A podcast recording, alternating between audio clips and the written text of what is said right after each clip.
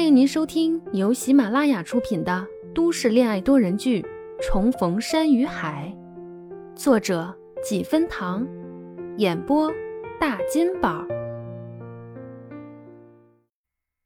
第八十一集。当时他已经来欧城一年了，看过很多学校的被誉为校花、班花之类的，但都不及初旭这第一眼来的惊艳。不过欣赏归欣赏，他到底是个内敛的人，也不主动，只是点头致意了一下。初旭同样报以微笑。可没想到电梯下降的过程中突然停下，不过好在灯没有坏掉，两个人也没有什么幽闭恐惧症。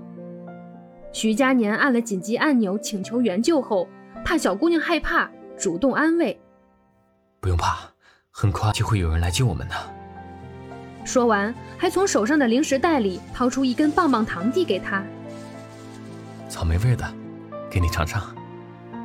初旭看着那根小小的棒棒糖，一下子笑了，那眉眼舒展的样子是徐佳年从没见过的，格外吸引人。他接过，也从自己的书包里翻出了一包薯片，打开和他共享。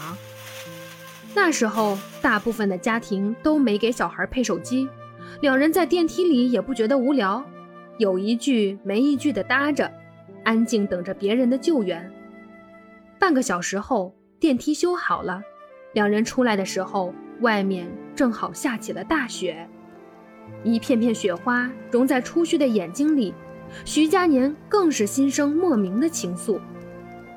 可初旭却浑然不知，挥手和徐佳年道别：“新年快乐，再见。”说完就冲进雪里。徐佳年看了好一会儿，在雪里兴奋地跑着跳着的小姑娘，才转身离开，以为两人只是一面之缘，没想到高中开学时，两人竟然又有缘的相遇了，而且还是同班。初旭听得有些发愣，感情，高中三年，他追在她身后三年，徐佳年其实早已经钟情于他了。那那时候你还整天摆出一副出去你走开的嫌弃嘴脸，你要脸吗？还让我一个女孩子这么主动追了你三年。你个小傻子，全班估计就你一个人不知道我喜欢你了。那为什么那时候我给你传纸条，你老是爱理不理的？有吗？就有。徐佳年失笑。那行，以后天天给你留纸条。彼时，两人已经聚餐回来了。初旭又惦记着徐佳年下午的话，答应了好几条不能摆在明面上的不平等条约，徐佳年才松了口。初旭先进了电梯，按下楼层，依旧表示着狐疑。我不信。徐佳年双手抱胸，斜靠在电梯上，挑眉看着他。以前吧，只是觉得你脑子不太好使。现在我都严重怀疑你眼神也不好使，这样我很担心我们孩子以后的智商呀。初旭简直气急了。哎，徐佳年，刚才的条约不作数，你别进门了。徐佳年的求生欲一下子暴增，站直了身子，把初旭圈在怀里。别呀，告诉你这事是夸你，不是和你讨论历史遗留问题。初旭睨了他一眼，这是夸。他哪里听出他夸他了？他只想呵呵，再呵呵呵。回到家，看着家门口躺着一大箱樱桃，该是轮到徐佳年呵呵了。出去也没想到，无忌最后还真给他送了樱桃，箱子上还留了一张便利贴，上面写着一句话：“初旭，很高兴认识你，以后常联系。”无忌。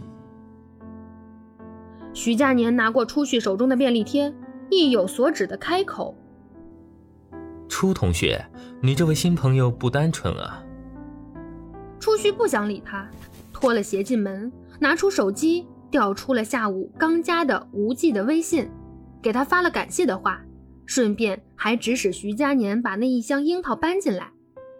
徐佳年一言不发地把樱桃搬进厨房，还捡了些个头好的洗好放在桌子上，然后准备趁初旭去洗澡的时候去三楼找无忌宣战。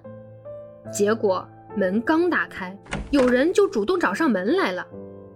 无忌刚出去了一趟，回来刚到小区门口时，收到了初旭的微信。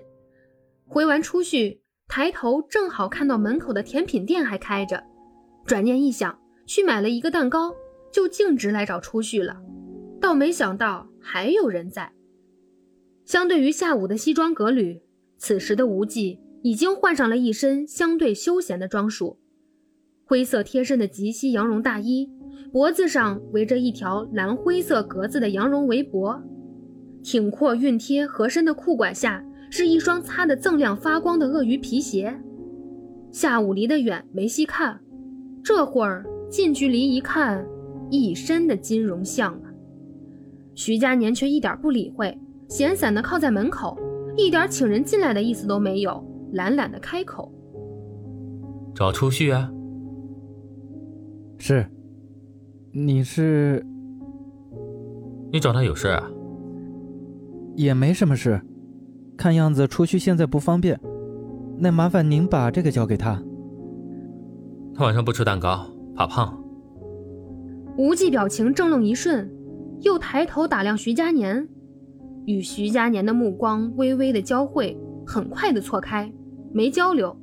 但就这一眼，见惯了商场风云的无忌，心生了一种棋逢对手的错觉，只觉得徐佳年的眼神深沉的让人看不出任何情绪，整个人又冷又傲，看起来似乎是一个非常难相处的人。无忌心里一沉，有种破鞋感。那方便我和初旭说几句话吗？他尽可能的表现大气、斯文有礼。然而徐佳年并不吃这一套，这种烂桃花，该折的时候必须得毫不留情的下手。不方便，我们要睡觉了。话里的意思很明白，无忌不好多做纠缠，转身要走，又被徐佳年叫住了。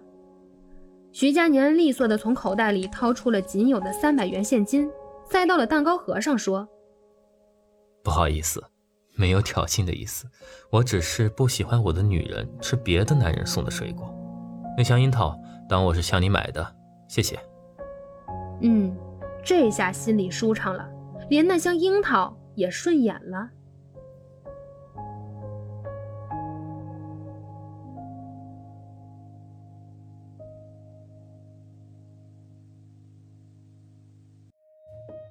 本集播讲完毕，我是初旭的扮演者大金宝，点击订阅可以看到每日更新哟，不要走开，下集更加精彩。